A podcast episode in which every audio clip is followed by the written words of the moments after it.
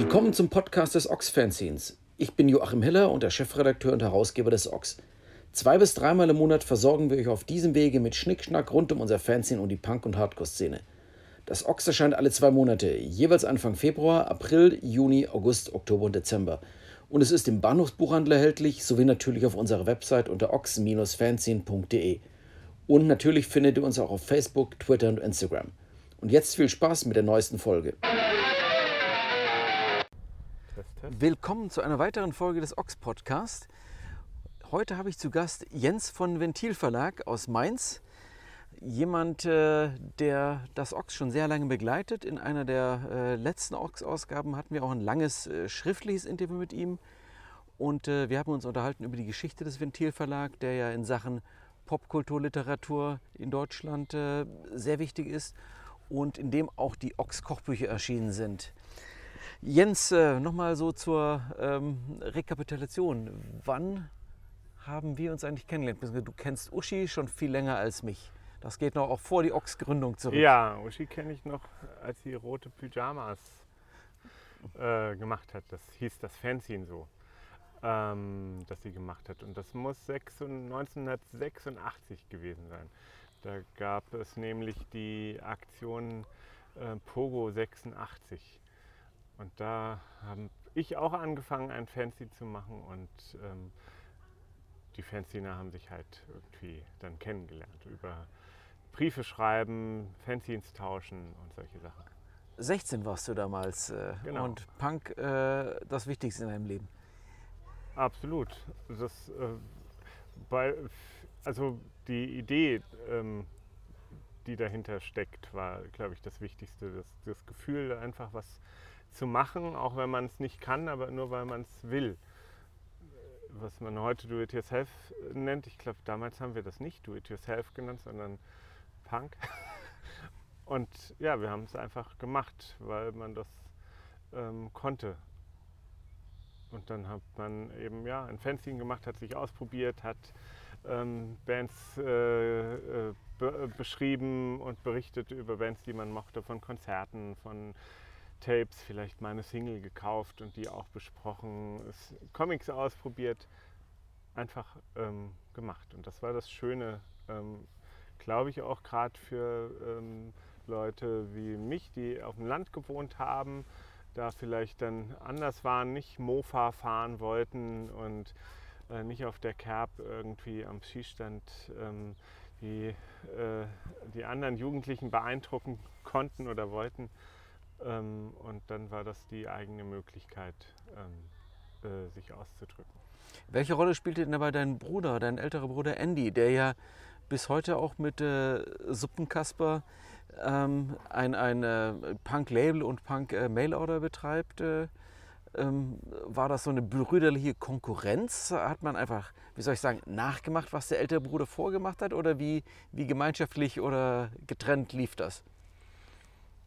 Ich, also es war schon eine Konkurrenz oder ich war, bin ja der kleinere Bruder natürlich und dann muss man das zwar so ähnlich machen, aber was anderes. Darum habe ich dann immer halt auch was anderes versucht ähm, zu machen. Auch das, was dann, wozu es dann geführt hat zu einem Verlag, während er halt Label und Platten-Mail-Order gemacht hat, habe ich dann halt ähm, Fanzine-Mail-Order und ähm, dann irgendwie Buchverlag gemacht. Das war halt quasi noch übrig um den großen Bruder nicht nachzumachen. Andererseits hatten wir auch vieles gemeinsam. Wir haben zusammen in Bands gespielt ähm, und ähm, gemeinsam äh, die Szene, die wir auf dem Land hatten, ähm, äh, unterstützt und damit gemacht, waren gemeinsam auf Konzerten. Also ähm, es gibt das eine nicht ohne das andere.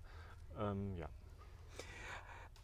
Wir hatten also in der Ox-Frühzeit natürlich auch Kontakt, weil zum einen äh, hattest du eben deinen Fancy-Mail-Order. Das heißt, wir haben auch immer äh, Packen Ochs irgendwie nach Mainz geschickt, die du dann irgendwie, damals war das noch im Üblichen, äh, da gab es Fanzines jetzt nicht wie das Ochs heute am Kiosk oder Plastic Bomb oder Trust, sondern das gab es eben nur in spezialisierten Mail-Ordern. Ähm, wie, wie groß oder klein war das denn eigentlich, dein Fancy-Mail-Order? Also äh, wie, viel, wie viele Stunden am Tag kannst du das noch irgendwie so rekapitulieren? Wie viel Zeit, äh, wie viel deiner Freizeit hat das in Anspruch genommen? Wie viel wie hast du die ganzen äh, Briefe zur Post geschleppt? Lastenrad? Ähm, nö, nicht mit dem Lastenrad, habe ich hingeschleppt. Und erst auf dem Land war das dann äh, auch lustig, ähm, weil dann halt da die kleine Poststelle mit der Liesel von der Post ähm, oder Christel von der Post. Äh, also die hat sich gefreut, dass sie ähm, Kundschaft hatte. Ähm, Zeit, das kann ich nicht einschätzen, also gefühlt den ganzen Tag. Ähm, also Schule ähm, oder dann Zivildienst, das war das eine. Und das andere war ähm, Fancy Mail-Order, Fancy selbst machen, Band haben.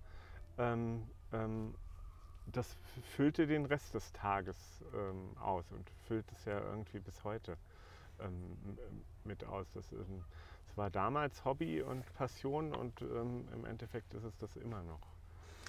Ja, 1986, 1996, Entschuldigung, 1996 war dann so ein Jahr, das uns nochmal stärker zusammengebracht hat, weil zu diesem Zeitpunkt hatten wir die Rezepte, die in den bis dahin erschienenen, ich weiß nicht, 15, 20 Ox-Ausgaben erschienen waren, hatten wir dann erstmals in so einer Art ähm, Schnellhefter zusammengefasst, hatten die damals noch über den, das weiß ich auf jeden Fall auch, den ähm, WeBite Mail Order vertrieben, waren ganz erstaunt, dass Menschen irgendwie kopierte äh, Seiten aus dem Ox äh, dafür bereit sind, irgendwie das irgendwie zu erwerben. Und ähm, dann kam irgendwie die Idee von dir, äh, man könnte doch einfach ein Ochs-Kochbuch machen. Ähm, und das haben wir dann gemacht und 96 erschien das mit vielen Gastrezepten, vegetarisch, vegan. Und ähm, was war das denn für eine Zeit für den, ist, ja, den Ventilverlag, so wie, wie er heute heißt, den gab es damals noch gar nicht. Äh, das war noch, was war es denn damals? Das war, noch? hieß damals noch Dreieck. Also na, mit dem Fanzine machen habe ich ja dann äh, irgendwann angefangen, nicht nur Punk-Sachen zu machen, sondern da hat sich dann so ein bisschen äh, was Literarisches draus entwickelt, Gedichte, Theaterstücke. Theaterstücke, dann irgendwie auch so Comics, Arty-Sachen. Und daraus hat sich dann das ergeben, dass man auch ähm, da mal ein Büchlein rausbringt. Und ähm, dann äh, das war aber tatsächlich ist ein bisschen dann eher ins Literarische auch äh, gegangen. Äh, und dann kam so die Idee, ah, man müsste vielleicht doch ähm, auch das, was man eigentlich gerne macht, äh, mit der Musik, das verarbeiten.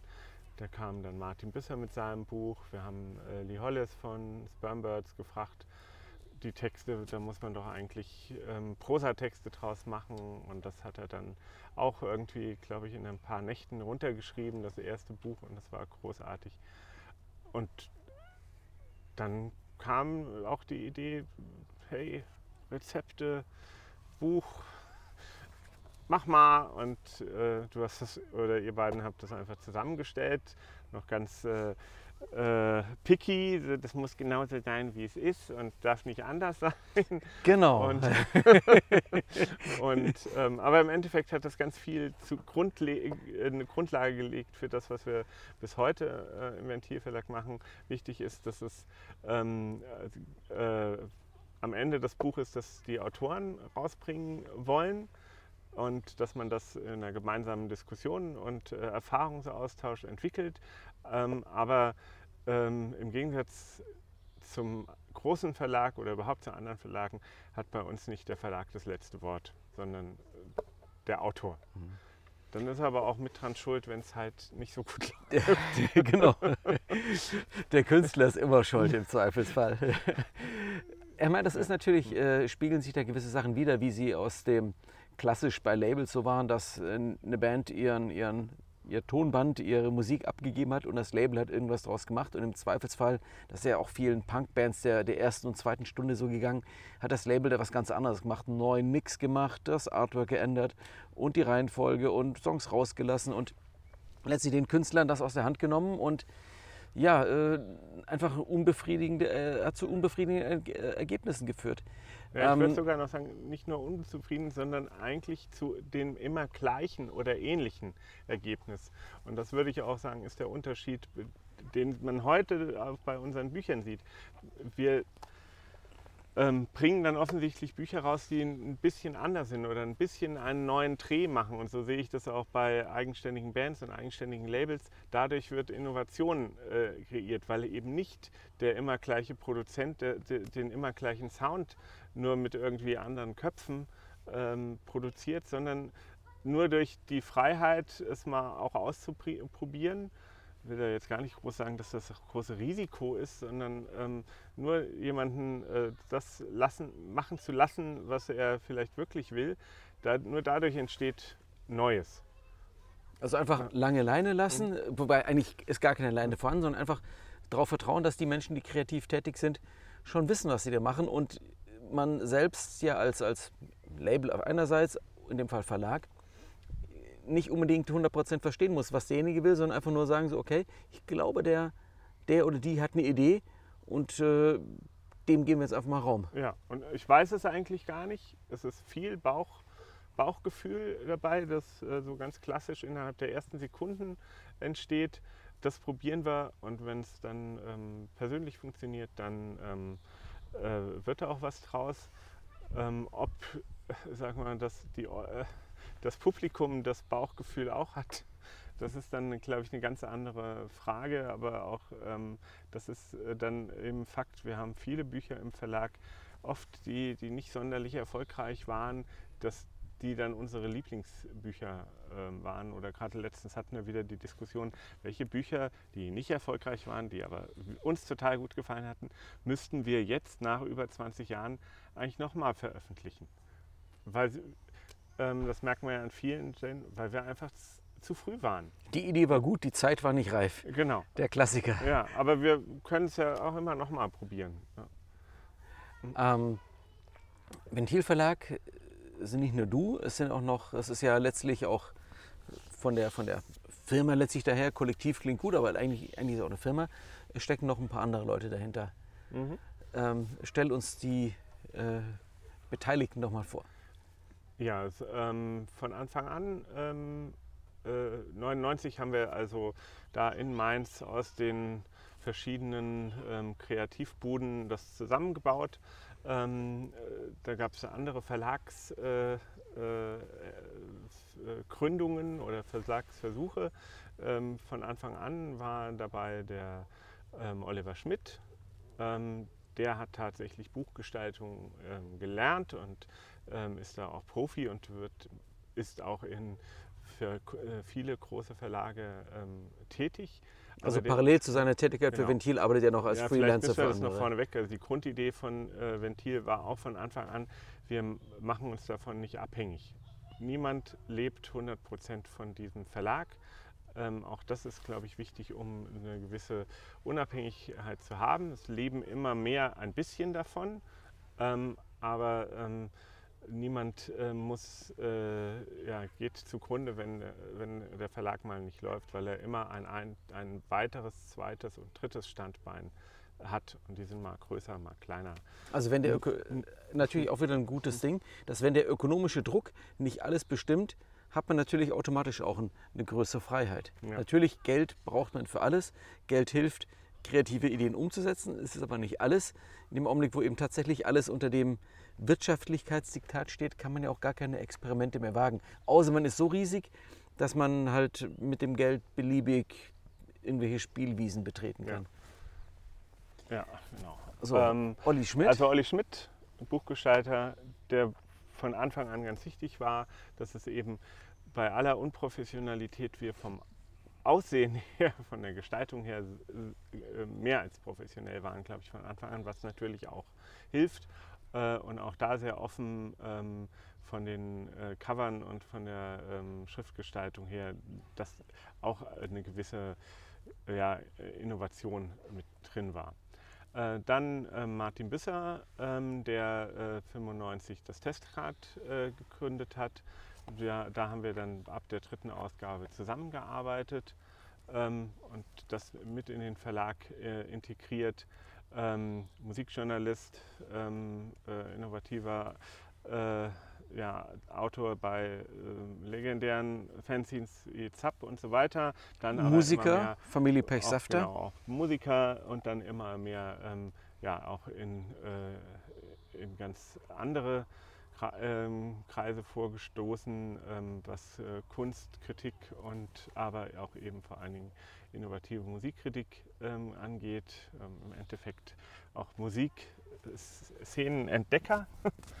ähm, ja, äh, leider äh, viel zu früh oder überhaupt also, 2010 schon äh, gestorben, aber für uns äh, eigentlich immer noch ähm, mit am Tisch sitzend.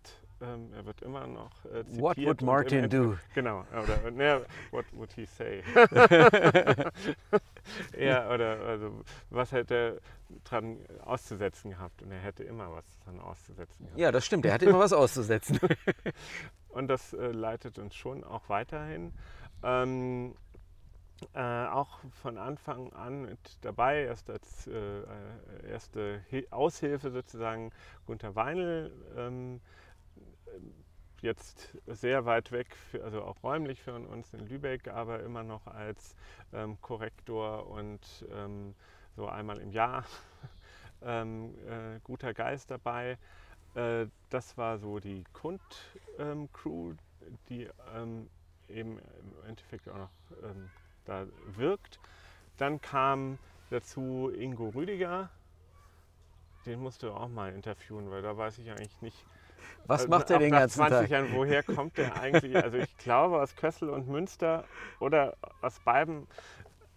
Ja, also, ähm, jedenfalls kennt er jeden und, äh, ähm, und ähm, ist äh, ein äh, sehr kritischer ähm, Lektor, der ähm, Bücher erst eigentlich ähm, zu Büchern macht oder Texte erst zu Büchern macht. Ähm, der kam so Anfang der 2000er Jahre dazu. Ähm, später dann auch äh, Jonas Engelmann. Ähm, der Testcard der betreut. Der Testkarte auch äh, mhm. quasi in, äh, von Martin ähm, übernommen hat oder geerbt hat oder weitergeführt hat, aber auch unser ähm, Lektor für alles äh, ähm, äh, Jugendkulturen, für Politik, für Gesellschaft äh, und so weiter. Ähm, das war so die weitere Großcrew. Dazwischen hatten wir Theo Bender, als äh, der einen Filmverlag gegründet hatte, den, wo wir dann äh, eine Zeit lang zehn Jahre zusammengearbeitet haben. Der ist der einzige bisher, der wirklich dann auch wieder ausgestiegen ist. Ähm, leider, aber er hat uns trotzdem die Film, äh, die Begeisterung für Filme und Filmbücher auch dagelassen, sodass da auch immer mal wieder was entsteht. Und ähm, jetzt kommen so langsam andere dazu, ähm, ähm, was vielleicht auch damit zu tun hat, dass wir uns halt dann doch ähm, so ähm, groß sind, gewachsen sind, dass wir ähm, auch eben so ein bisschen auch weitere Personen mitfinanzieren können. Das ist der Patrick Beug, der uns, den wir über die, unsere veganen Bücher ähm, kennengelernt haben, der ähm, immer mehr ähm, uns mit im Social Media, ähm, Webseitenbereich, aber auch vor allen Dingen in der, ähm, äh, in der Entwicklung veganer Titel ähm, mit unterstützt, vielleicht auch dann mal einen Berlin-Standpunkt baut. Äh, seit einem halben Jahr Britt Morbitzer, Mensa-Mädchen, insofern passte wie die Faust aufs Auge bei uns. Ähm, die Brauthaut aufs Auge. die unsere, überhaupt äh, uns erst äh, mal ein bisschen in die Social Media Schiene eingebracht hat. Und, äh, Dieses Internet, immer noch ein Neuland genau, für uns. Äh, müssen wir jetzt nicht mehr ausdrucken. Und äh, naja, und ihr beide, Uschi ja. und Joachim. Ähm, Eben, weil Patrick dazu. und äh, Britt sind ja dann wiederum connected mit Edition Kochen ohne Knochen, was dann wiederum ja letzten Endes auf diesen Gründungsglutness äh, mit dem Ochskochbuch zu tun hat, weshalb ja Ventil in den letzten Jahren ja durchaus ein großes Kompetenzzentrum für vegane Bücher geworden ist. Ähm, Justin, äh, Justin Moore mit seinen Lotus and Artichoke Büchern, ähm, ähm, äh, Patrick, der ja auch Autor im äh, Ventil Verlag Edition Kochen ohne Knochen ist, mit seinen Ratgebern ähm, Brit, das Buch, äh, jetzt, das jetzt dieser Tage erscheint. Und natürlich ähm, Nico Rittenau, äh, Vegan Klischee AD, was ja dann durchaus ähm, ja, der erste, ja, ist der erste Bestseller des Ventilverlags. Nach dem Ochs Kochbuch. Nach dem Ochs Kochbuch. wir haben aber eine ganze, wir haben eine ganze Menge mehr Jahre gebraucht, um äh, Stückzahl verkaufen, als er in quasi äh, drei Monaten oder so. Ja. Ähm, ich habe noch vergessen, eigentlich, ähm, wir haben auch noch sehr viele ähm, weitere Autoren, Testcard-Autoren, auch Buchautoren, die auch dem Verlag äh, eng verbunden sind, die ähm, teilweise auch ähm, Ex-Praktikanten und Praktikantinnen, die ähm, das eben vielleicht auch entdeckt haben, die, äh, die Art zu arbeiten bei uns. Die, Zum Beispiel so ein Jan-Niklas Jäger, genau, der das ähm, Pet Shop Boys Wilpert, Buch gemacht ja, hat. Und Chris ähm, Wilpert. Beides übrigens Ex-Ox-Praktikanten, was ja auch wieder lustig ja. ist, äh, diese Verbindung. Also äh, unsere Wege kreuzen sich ja wieder, auch da permanent ja, wieder. Ja. Eben diese Art zu arbeiten, die ähm, äh, noch keinen richtigen Namen trägt, aber bestimmt wird das irgendwann also, Wirtschaftswissenschaften sich äh, auch entwickelt werden. Ja. Ähm, was ist denn äh, deine Rolle bei Ventil? Ja, wie gesagt, ähm, jeder hat noch andere Standbeine. Ähm, ich bin vielleicht der Einzige, der sein Hauptstandbein äh, ähm, außerhalb des Verlages hat, also gar nicht davon leben muss. Ähm, was auch ähm, natürlich zum Überleben wichtig ist, ähm, dass äh, irgendjemand mal für die Bankkonten bürgen kann und solche Sachen. Weil er einen richtigen Job hat und so genau. solide ist, äh, dass die Bank sagt, ja gut, für diesen Verlag, der aber, aber bei Ihnen, äh, naja gut, das zur Not kriegen wir das Geld von Ihnen wieder. Genau, so funktioniert das. Ähm, und ich war froh, dass ich das ähm, jahrelang so aufrechterhalten konnte ähm, und äh, so damit auch wachsen lassen konnte, weil eben ich dadurch die Kraft habe auch und äh, eben in einem, einem, anderen Job ähm, auch da zu arbeiten und so ähm, aber eine, ein äh, dickes, fettes Hobby mit ähm, äh, sozialem Anschluss habe, das ähm, einem über vieles, viele auch berufliche ähm, äh, Krisen irgendwie hinweghilft. Und, und ich fasse es immer einfach, wenn ich irgendjemand erklären muss, andere haben ähm, einen Modelleisenbahnclub oder einen Motorradclub. Äh, ich habe einen Verlag und da gehören die Jungs, also ich gehe halt auch gern auch dann ähm, am Wochenende äh, dahin, äh, weil ich weiß, da, irgendjemand sitzt sowieso da oder halt noch abends und dann ähm,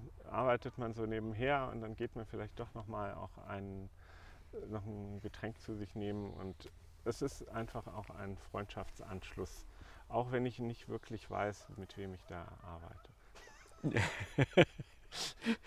ähm, Ventilverlag hat äh, jetzt 2020, äh, nach 2019 erneut, ähm, den Deutschen Verlagspreis äh, gewonnen, was natürlich eine bombastische Auszeichnung ist. Ähm, ja, jetzt mal ganz vermessen, warum hat das denn so lange gedauert, bis auch mal jemand von außerhalb die Genialität des Ventilverlag und die außergewöhnliche Leistung erkannt und äh, zu, äh, auch mit der, einem deutlichen Preisgeld zu honorieren wusste? Also, Gut, wenn, also wenn da muss man erst zur, zur Verteidigung sagen, den Verlagspreis gibt es erst seit letztem Jahr. Also, ah. wir, äh, als es ihn gab, haben wir ihn mitgewonnen. Es, es klingt auch immer so, der Verlagspreis, ja. also das kriegen 60 Verlage, 60 kleine Verlage, ist, eine, ist auch eine Art Förderprogramm für, ein Anerkennungsprogramm für Verlage. Ähm, das ist schon eine gute Sache. Aber natürlich hat davor die Geschichte ähm, gab es und gibt es viele Situationen, wo es nicht schön war, ähm, die wir aber auch dann eben äh, ja, wegstecken können, weil wir eben dann doch ein, eine Art verschworene Gemeinschaft sind oder es uns nicht sonderlich interessiert hat. Aber wir wurden ähm, den, äh, nie als Verlag äh, eigentlich wirklich ernst genommen, weil wir waren so, haben so komische Themen, machen vielleicht auch so, so einfache Bücher, sind nicht in diesen Kreisen drin, wo man dann in solchen Verbänden und so weiter ähm, äh, ja, also ich glaube. Schon irgendwie Punk-Underdogs dann immer noch irgendwie.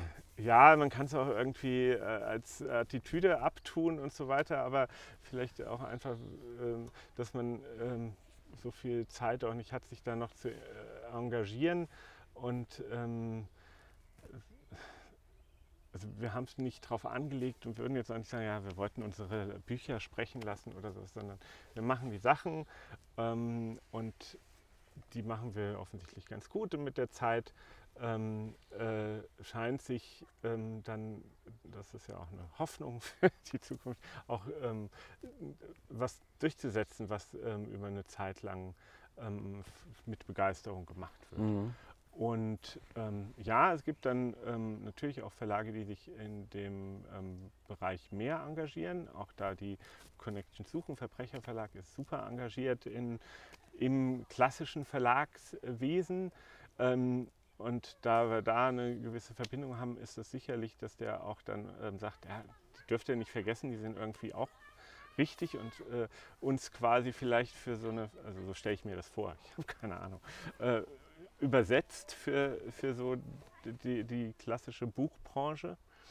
Ähm, und dann ähm, gibt es äh, die nächste Schiene, ist glaube ich, dass einfach durch die, äh, die Hartnäckigkeit, dass wir einfach da bleiben. Viel, viel, es gibt so viele Verlage, die sich zwischendrin gegründet haben oder ähm, ganz groß mit viel Geld gegründet wurden und ganz schnell wieder verschwunden sind, die auch versucht haben, so in das Cultural Studies Ding zu gehen. Natürlich haben auch unheimlich viele riesige Verlage versucht, die vegane äh, Kochbuchschiene zu nehmen und haben sie natürlich auch mit Massen ähm, äh, wahrscheinlich viel, viel, viel erfolgreicher umgesetzt als wir. Aber wir sind halt einfach geblieben und bei, dann kommen wir zu dem Nico Rittenau-Ding. Ähm, der kam zu einer Zeit, in dem alle großen Verlage die veganen Kochbücher aus dem Programm geschmissen haben. Für die war vegan tot. Der nächste Trend muss kommen, das brauchen wir jetzt das nicht. Das ist jetzt sind die Preise runter.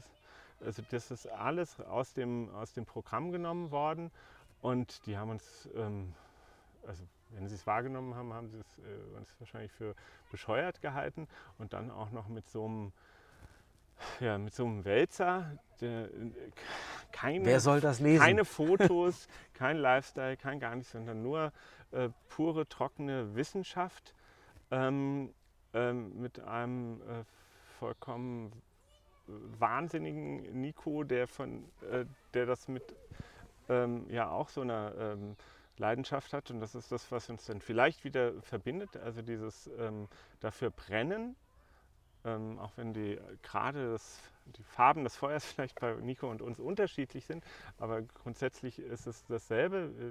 Er, er will sein Thema perfekt bearbeiten und durchsetzen und ähm, wir wollen Bücher machen und da haben sich, glaube ich, dann zwei Dinge getroffen, nämlich jemand, der weiß, was er will aber nicht genau weiß, wie man das macht. Also nicht inhaltlich macht, sondern Buch machen dann doch wieder was anderes ist. Und wir, die wir möglichst viel Freiheit lassen, aber dann nach 20 Jahren doch auch wussten, wie man äh, Bücher macht, die aus, dem, aus diesem ähm, äh, Text eben ein Buch gemacht haben ähm, und ähm, das Ganze lesbar gemacht haben mit einem Buchgestalter, der das dann auch noch grafisch ähm, umgesetzt hat.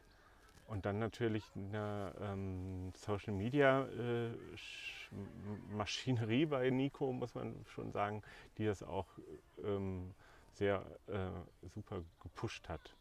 Aber trotzdem hat das kein Großverlag auch nur mit einem kleinen Finger angefasst. Und ähm, wir haben jetzt das auch nicht gemacht, weil wir dachten, da kommt das große Ding. Wir dachten, naja, 1500. Nico hatte viele Vorbestellungen. Machen wir mal 3000. Vielleicht werden wir sehr ja. los, wie die 500 Ochskochbücher am Anfang. 300. 300. und äh, ja, und dann ging es äh, los und wurde immer mehr und mehr und mehr, jeden Monat immer mehr. Ähm, ja. Nun, sowas, eben so ein Erfolg ermöglicht natürlich auch Dinge. Und ähm, denke doch, jetzt, wir sind jetzt gerade so noch in der Corona-Krise. Ähm, Ventilverlag ähm, hat das bislang toi toi toi irgendwie überstanden. Ähm, so ein Verlagspreis hilft natürlich, aber natürlich hat ja, denke ich, durchaus auch die, ähm, der Umsatz, der durch so ein Buch wie das von Nico Rittenauer gestanden ist, durch einfach auch Sachen ermöglicht, dass man einfach ähm, sag mal, du bist ja der auch so, eine, so, ein Mann der Zahlen. Es geht jetzt nicht um konkrete Zahlen, sondern einfach nur, dass man sagt, so, okay, mit Geld kann man eben durchaus Dinge hebeln. Also andere Projekte, die einen dann wieder weiterbringen und Neues Möglichkeiten und vielleicht nicht gerade Dro Sorgen haben, wie kann ich die nächste Druckrechnung bezahlen. Also wie, wie hilft so ein Erfolg durchaus auch weiter? Also erstmal zusammen mit dem Verlagspreis ist es eine, eine Anerkennung. Also auch wir freuen uns, wenn wir ähm, in die Verkaufszahlen gucken ähm, bei der Auslieferung und da stehen ähm, drei, vierstellige Summen für, ein, für einen Tagesumsatz das, ähm, oder, oder ähm, für, äh, für einen Absatz. Das ist ähm, erstmal eine tolle Bestätigung und schön. Und ähm, wir wissen aber andererseits, woher wir kommen. Also wir haben auch Zeiten, und die sind gar nicht lang her, ähm, wo wir ähm, froh waren, wenn wir zweistellige Verkaufszahlen am Tag hatten. Ähm, hat aber auch äh, funktioniert. Es ist der, auch nochmal bei dem Verlagspreis, ja, da ist auch eine Geldsumme dahinter, aber auch da ist es eben dann die Anerkennung. Also irgendwie ähm, machen wir dann wohl doch Bücher, die auch in der Verlagsbranche wahrgenommen werden, auch eine gewisse diese, diese Mischung aus äh, politischem Engagement zum äh, Jugendkulturen, Musik und ähm, äh, ja, Veganismus ähm, wahrgenommen wird. Ähm, die Qualität der Bücher dann offensichtlich ähm, eine ist, die auch äh, erkannt wird ähm, von einem Fachpublikum. Ähm, was das, der finanzielle Erfolg ähm, macht, ist, die Sorgen äh, sind weg.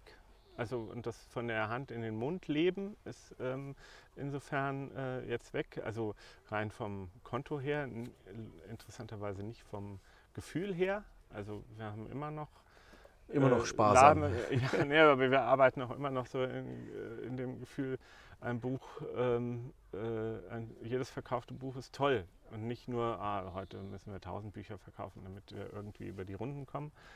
Und ähm, die äh, Erkenntnis ist halt auch, dass wir, ähm, wir fangen mit dem Geld nicht irgendeinen Blödsinn an. Also äh, wir verteilen das Geld nicht äh, unter uns. Natürlich könnte jeder vielleicht auch was damit anfangen, aber ähm, äh, wir ähm, äh, wir bunkern es jetzt auch nicht, aber, sondern wir planen es langfristig und äh, wir haben jetzt äh, mal so einen Kontostand, dass wir sagen, oh, wir könnten jetzt ähm, ein Jahr alle Rechnungen bezahlen, ohne dass wir ein Buch verkaufen müssen.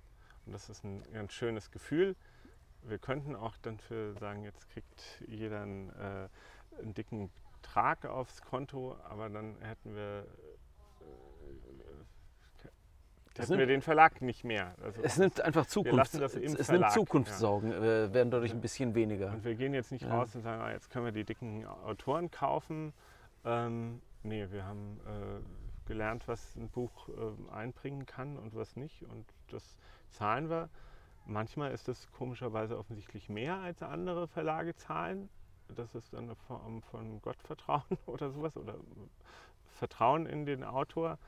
Aber wenn wir uns unsicher sind, dann ist es halt auch trotzdem nicht mehr. Aber es, ähm, äh, wir werden nicht übermütig damit. Ähm, das sind aber auch keine Beträge, denen man übermütig äh, werden kann.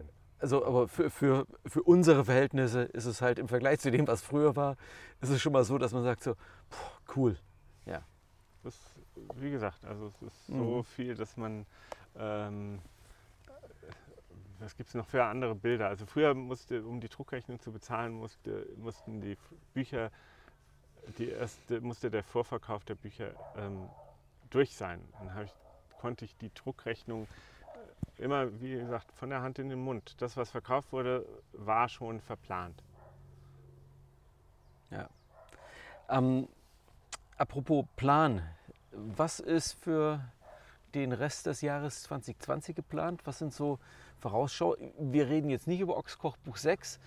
Äh, da ja, gibt es gewisse Pläne, aber ich glaube, ähm, eigentlich schon angekündigt, aber noch nicht wirklich erschienen ist das äh, Do Nots äh, ähm, Jubiläumsbuch. Genau, das ist, ähm, haben wir, ja, das sollte eigentlich jetzt im Mai mit Lesungen und äh, allem Pipapo rauskommen. das ist dann ein richtiges Opfer der Corona-Krise geworden. Ähm, da ich glaube, dass die Lesungen da auch einen wichtigen Beitrag bringen, haben wir das dann auch ähm, äh, zusammen verschoben. Hoffen so ein bisschen, dass das dann im Herbst rauskommt. Ähm, aber auch da sind dann in der, äh, in der Zeit dann Ideen gesponnen. Jetzt gibt es Ideen, das auch noch als Hörbuch einzulesen. Ähm, äh, gibt es schon die ersten äh, Testkapitel und so weiter. Ähm, also das geht auch nicht. Ähm, ist auch, verändert das Buch trotzdem noch. Ähm, dann haben wir ähm, das Tokotronic Comic Songbook, ähm, äh, was eine richtig schöne Idee ist, die der ähm, Jonas äh, mit dem Michel Bisselberg zusammen äh, entwickelt hat und wo wir ganz äh, die zehn also zehn tolle Comiczeichner gewinnen konnten, die ihren Lieblings-Tokotronic-Song gestalten. Die Band findet es, glaube ich, auch sehr gut. Jedenfalls sind sie dabei. Ähm, es gibt auch einen eigenen Bandcomic und äh, zu jedem Song eine Geschichte ähm, noch dazu.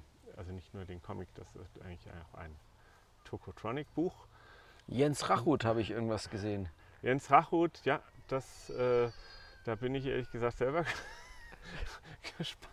gespannt, was da auf uns zukommt.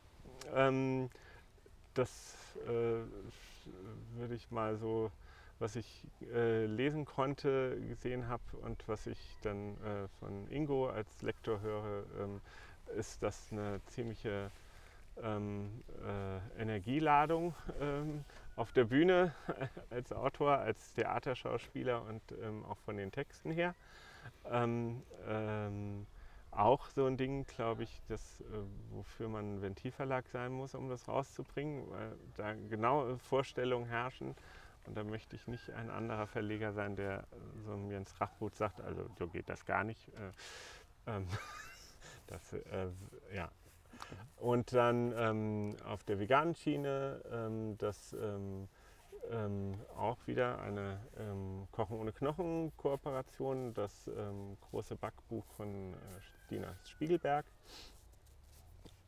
Auch dort zieht sich wieder diese Geschichte ein, was zu ermöglichen, was vielleicht ähm, auch so ein, ein, bisschen ein Traum von Autor, von der Autorin ist, nämlich so ein ähm, langfristiges Backbuch, äh, äh, vielleicht auch eine Serie wird dann auch daraus zu entwickeln, was ähm, das Ziel hat, das äh, Buch, das Backbuch zu sein, was dich dein Leben lang begleitet, was du im Schrank hast und immer rausnimmst, wenn du was. Äh, Statt Gutes Dr. Oetker, Dr. Dr. Genau. Spiegelberg. Ja.